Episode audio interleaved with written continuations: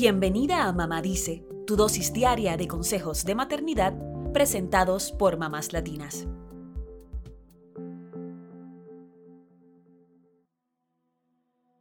Se habla mucho de la salud mental y de la importancia del autocuidado, sobre todo en las mamás.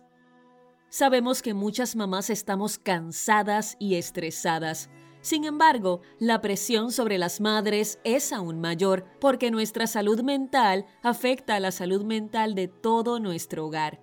Así que cuando estamos de mal humor, todos en casa se ponen de mal humor y cuando esto pasa, todo empeora. Los niños reflejan los gestos, tonos y estados de ánimo de los padres y madres.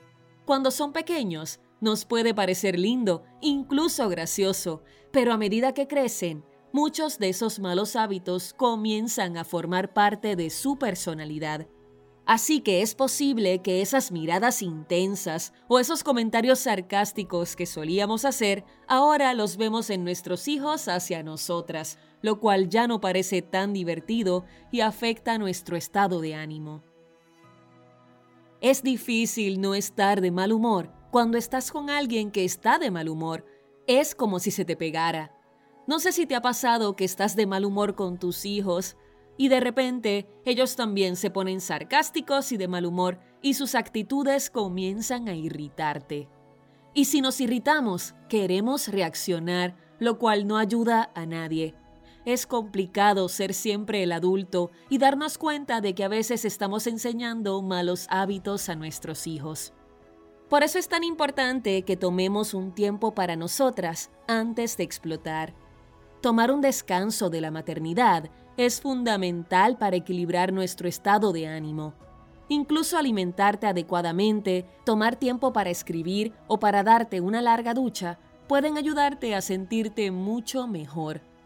Puede ser difícil romper el ciclo del mal humor, pero nos toca a nosotras, como madres y como adultas, hacerlo porque nuestros niños no pueden. Es más fácil evitar ponerte de mal humor que salir de ahí cuando caes. Cuando estamos cansadas y de mal humor, sentimos que no somos buenas madres y eso a veces es insoportable. No queremos hacerle daño a nuestros hijos porque eso les enseña que ellos también pueden ser hirientes con nosotras debemos entender que la forma de mantener un hogar feliz es buscando la felicidad en nosotras primero.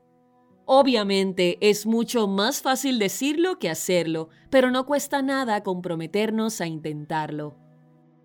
Como mamás, tenemos tantas responsabilidades que tan solo pensar en un tiempito para nosotras nos hace sentir culpables.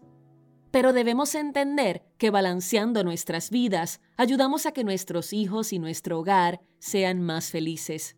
Así que definitivamente vale la pena intentarlo.